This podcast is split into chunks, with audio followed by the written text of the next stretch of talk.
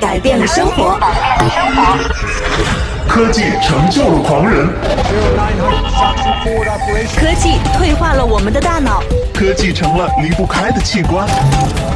分享最新的科技资讯，领略产品的前世今生，就在科技达人。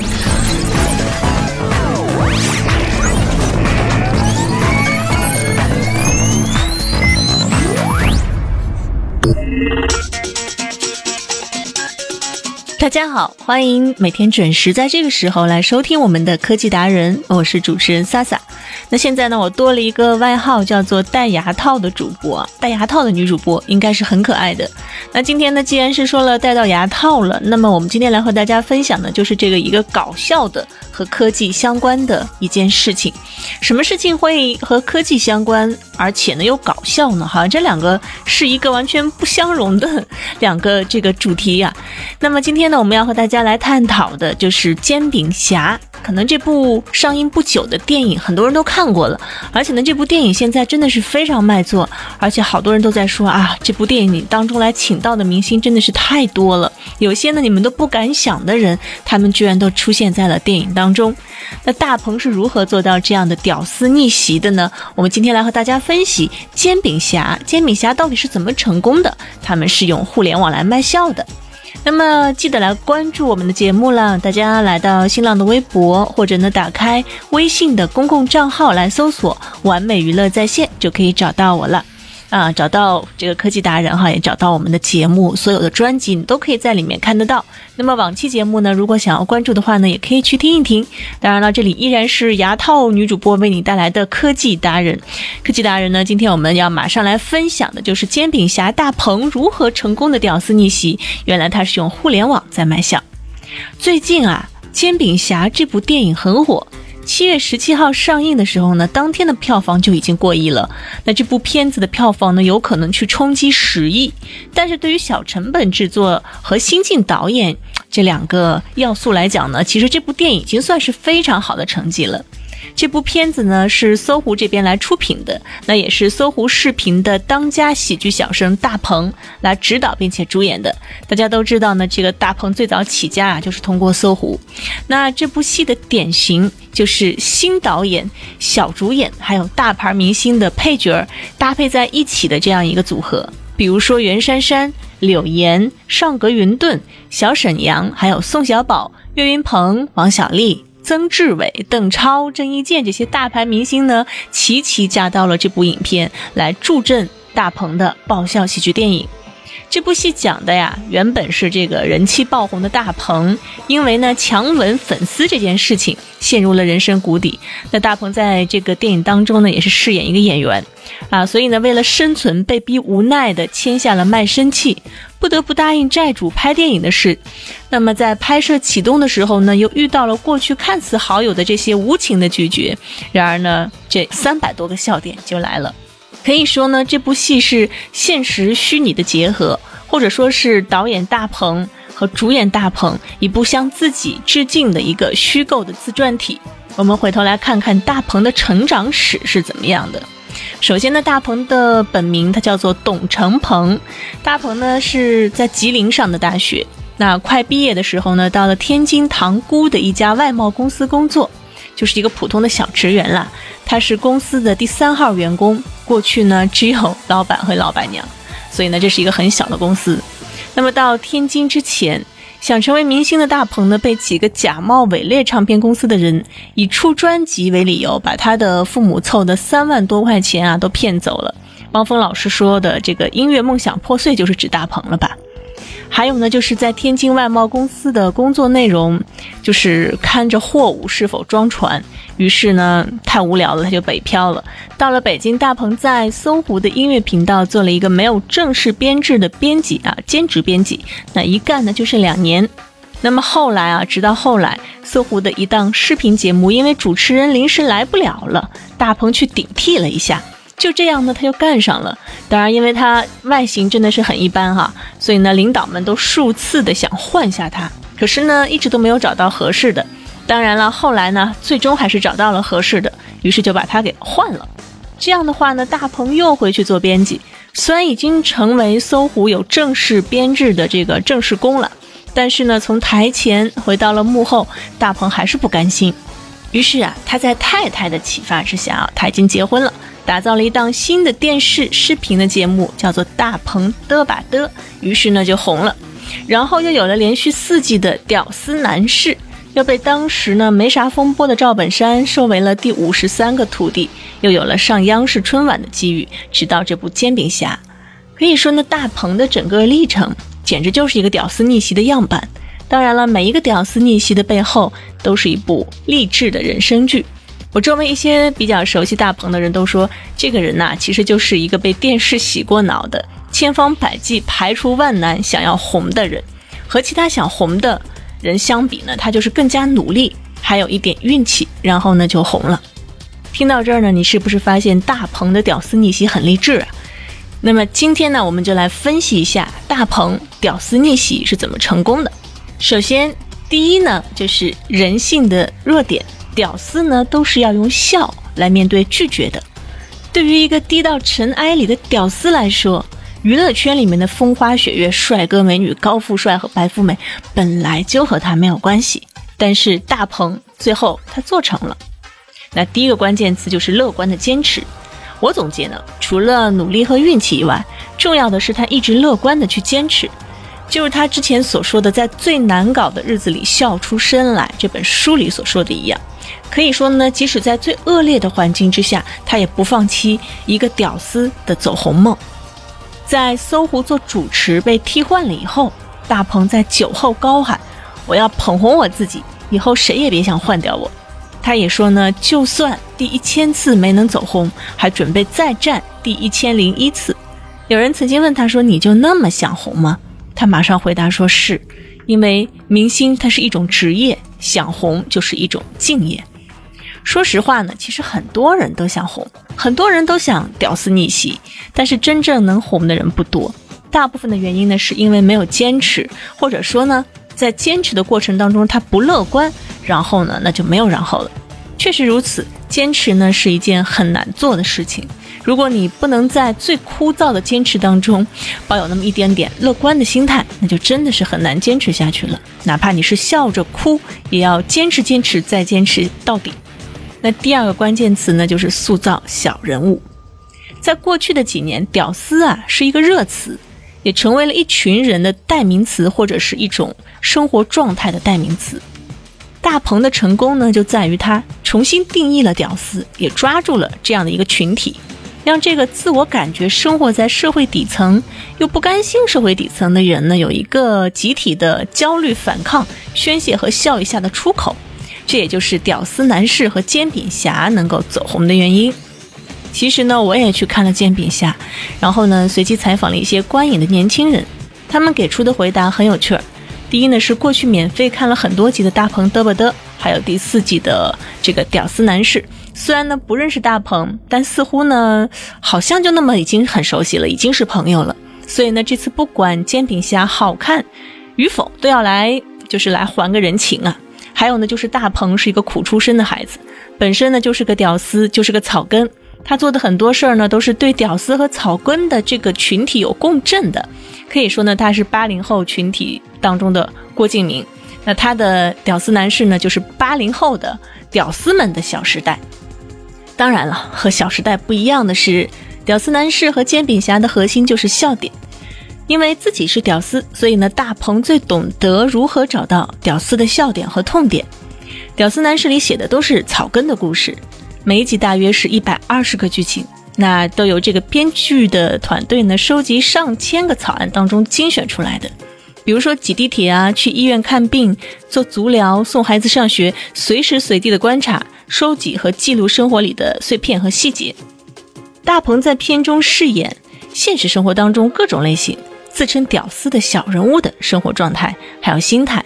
先是把一些段子拼在一起，然后设置好一个场景，或者是针对某一个客串明星来制定段子，最后从几个当中呢挑出最好的，然后呢就形成了对屌丝们最有共鸣的内容了。第三个关键词呢就是正常和正经的关键词。大鹏的作品呢，都是海量明星堆积的，或者说是一个大鹏加 N 个客串明星来共同完成的。对于很多人来说呢，怎么能请到这么多明星呢？这简直就是一个不可能完成的任务，而且呢还要颠覆形象，让明星去恶搞，那就是更难了。大鹏最开始请明星呢，其实也是很难的。屌丝男士开机的时候呢，没有一个明星，大鹏呢完全是笨功夫。比如陈羽凡经常和他在一起玩，就给他看手机里的样片，结果呢他就乐得不行，回去就给老婆讲，所以呢第三季才有了白百合的加盟。比如呢，他先找到柳岩拍完一段，拿给邓超看。邓超说：“哎呦，档期紧，让我媳妇儿来吧。”于是呢，孙俪就出镜了。后来呢，明星就越来越多，大鹏找人呢也是越来越容易。而且片子播出之后，慢慢形成了品牌，大家开始信任你，然后呢，就有越来越多的人同意接下来的演出了。所以在这个明星圈啊，也是一个人际营销的圈子，必须得有人脉才行，要不然呢，真的是走投无路。当然，对于这件事儿，大鹏是这样解释的：其实呢，明星并没有我们想象的那么清高啦。很多人在屌丝男士里玩得很疯，竭尽所能的去自黑，是因为呢，以前没有一个平台供他们去发泄。你想在传统的影视剧中糟蹋他们，那片方也不答应啊。你像吴秀波来的时候呢，就觉得很过瘾，还给自己加戏。屌丝男士二里面呢，是从地上捡起贞操的这个桥段呢，就是他自己想的。他说呢，我挺幸运的，大部分人的初衷呢都是想帮帮一个走投无路的年轻人，所以呢大家就帮了我。所以呢，你看大鹏充分解读了正经和正常，明星们都要保持正经的状态。大鹏把他们正常的一面找到了，当然了，大鹏也找到了八零后正常和正经的密码，所以呢才有了这么一系列的成功。那么呢，还有我们刚才所要跟大家去深度讨论的成功和逆袭背后的主要原因之二，那就是用互联网来卖笑。刚才呢，我们说完了大鹏的人性方面的东西，让我们再看看他破坏性的东西。可以说呢，大鹏是用网络的方式重新制造笑点，不过呢，核心确实也是非常接地气。这方面的第一个关键词呢，就是无节操。大鹏的内容呢，都是来自于生活。只有这样呢，才能让观众看的网络剧呢是接地气的、有共鸣的。比如呢，写足疗店的场景，他的编剧团队呢就特意去留意足疗店师傅的语言、动作，还有口头禅。我们写的每一个场景呢都是非常生活化的，所以呢必须要保证对这些对白还有动作在生活当中是真实存在的，而不是我们演出来的。否则呢就会被观众啊轻易的看到破绽。当然了，接地气儿不能和低俗去划等号了。荤段子、低俗笑料这些，对于喜剧而言呢，其实是一个捷径，因为呢，观众很容易对这些感兴趣。但如果仅仅依靠这些，你的这个剧本啊，不可能有长久的生命力，还是得有一点真正的内容的。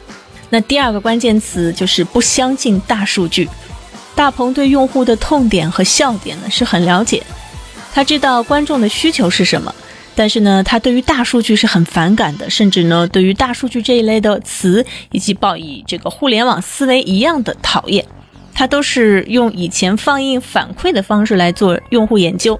比如呢，他会根据一场戏拍出三个版本，然后呢，在网络剧上映之前呢，通过微博、贴吧邀请一百名左右的观众前来观看，先看一下。那员工呢，则会在一旁记录观众们的反应，看到一百位观众最喜欢哪一个。这种提前放映、收集反馈的方法呢，是大鹏工作室延续多年的一个策略。当观众的反馈被真实收集之后呢，工作室会对于这个网络剧进行重新的调整，再把那些反馈不理想的删掉，或者是放在后面。大鹏认为和看电视不一样，互联网视频呢不是被动选择，是特别主动的去看到一个标题或者一张图，觉得有意思，你才会点进去。他也是做编辑出身的，知道呢怎么吸引点啊，让大家点进去。那大概是三十秒的时候，那如果一个视频实在是不吸引的话呢，那用户就顶多看半分钟就会走。那么还有第三个关键词就是产品经理的思维。大鹏以前呢是网络视频编辑，现在呢是一个很好的产品经理。比如呢，大鹏会研究，哎，为什么大家在网络上有的时候看电影看不下去，但坐在电影院呢？除非是特别烂的片儿，都会从头看到尾。那么在互联网上看视频的人呢，都拒绝视频的这个太长，两个小时或者是一个半小时，对于大家来说呢有点累。没有人比我更懂的，大鹏是这么说的。那么，屌丝男士初步定下来的标准时间呢是十五分钟左右，因为呢超过了，没准大家就疲劳了。之后呢，这个居然成为了网络自制剧的时长标准。用一句话来概括我们刚才跟大家所说的，在大鹏的故事当中，你能感受到的永不放弃的心比钻石更珍贵。十年前胆小，采访别人说话都会发抖；十年之后呢，柔软。总是给新人更多的机会。十年前搞笑，渴望呢得到别人的认可；十年之后呢，创新，在笑声当中实现英雄梦。所以呢，以上这段话都献给那些在生活当中坚持善意、奋力打拼的年轻人。它让我们相信，一个人呢可以用自己的方式来赢得尊重，最后完成屌丝的逆袭。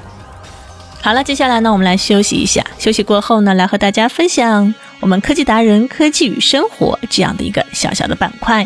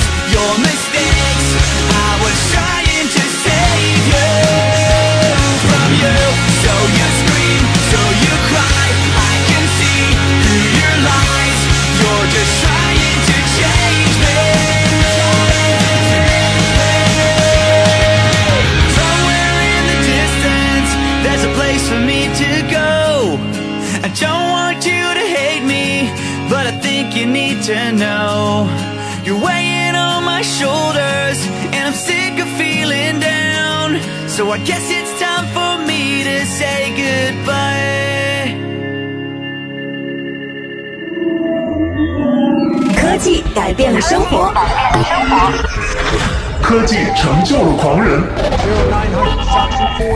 科技退化了我们的大脑，科技成了离不开的器官。分享最新的科技资讯，领略产品的前世今生，就在科技达人。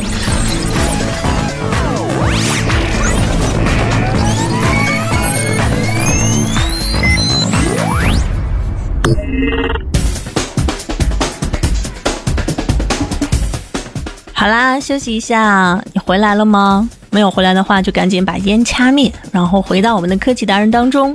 嗯，如果你正在喝咖啡休息的话呢，那可以接着端上咖啡啊，来听一听。今天要和大家分享的科技与生活呢，我们来这样子，我们来稍微探秘一下那些华而不实的手机功能。现在的手机呢是都是智能机哈，我相信没几个人在用那种按键的那种手机了。所以呢，智能机它们越智能呢，这个功能就越多，甚至呢，包括从外观的设计、屏幕的一些功能当中呢，很多的厂商都是挖空心思的来制造一些其实我们并不需要的一些功能。所以呢，今天来和大家盘点一下华而不实的手机功能。有的时候呢，它可能是一部新手机的卖点，但是呢，像我们经常听科技达人的人，当然是有火眼金睛了，你一眼可以识别这些功能到底需不需要。首先呢，我们来和大家看一看华而不实的手机功能，排在第一条的是什么？曾经呢，有一个非常炫酷的眼球追踪技术，曾经一度成为三星 Galaxy S 四的最大的卖点。眼球追踪，好高科技，好另类，好超前啊，对不对？那其实呢，这个眼球追踪你觉得有用吗？这项极具创新的人机交互功能，却对着使用者有着非常高的需求。如果是在颠簸的交通工具上，我们坐公共汽车或者走路，或者是坐地铁的时候，初始者呢很容易会为了找到正确的识别方式的位置，而变成举止怪异的磕头虫。这显然呢没有用手指滚屏来的方便自如，而且呢有的时候还控制不好。所以呢，我们的第一条最华而不实的功能就给了三星的眼球追踪技术。第二条呢，无边框设计啊，无边框设计又上榜了。夏普、Nubra 都曾经推出过无边框手机，不过呢，这也仅仅都是显示效果上看上去无边框。采用了双侧曲面屏的三星 S 六算得上是真正的无边框产品，而且呢，这种设计确实是可以吸引人们来购买的眼球。但随之而来的呢，问题就是机身厚重，屏幕呢也非常容易破碎，这个问题呢是不可避免的烦恼。